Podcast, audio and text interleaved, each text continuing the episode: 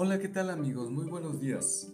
Transmitiendo desde la bellísima, hermosa y nublada Ciudad de México.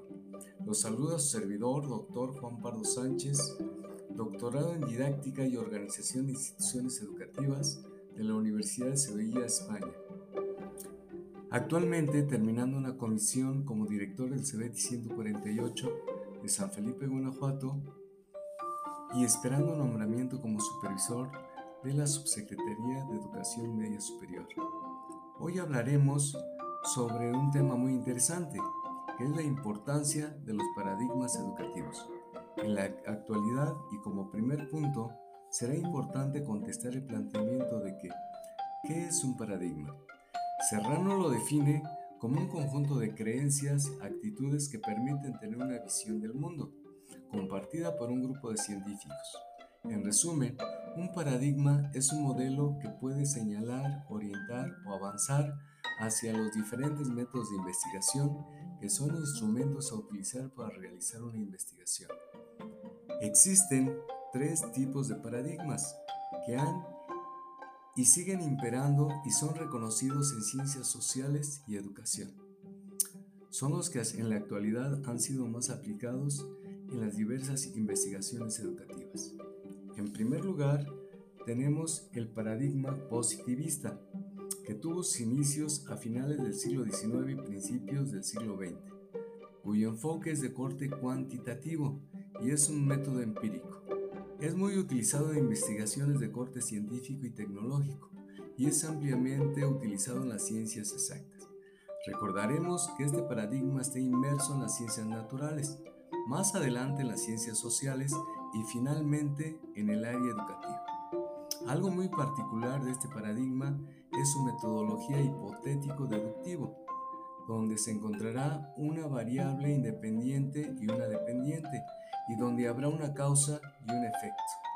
La intención de este tipo de estudios realizados bajo este enfoque es que se pueden generalizar hechos o fenómenos, aunque innegablemente podemos decir que los fenómenos educativos son complejos de generalizar.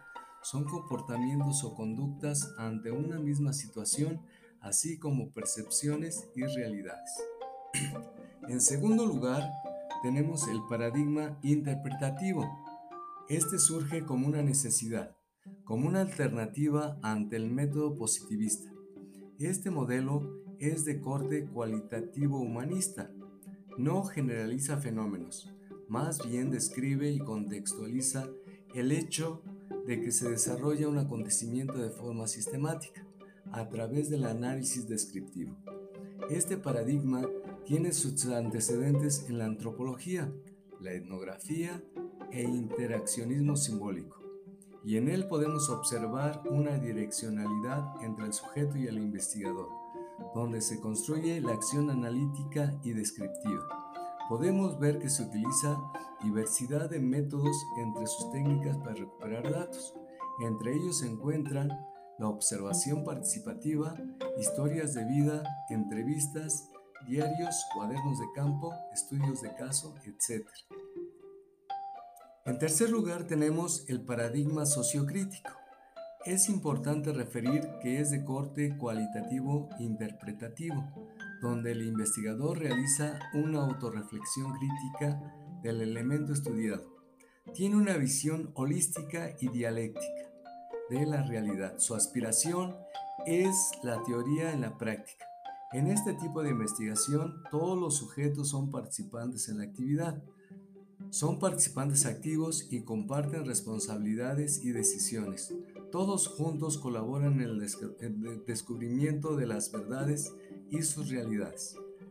Reflexionan ellas y actúan sobre las mismas, es decir, crean su realidad, se sitúan en ella y desde ella.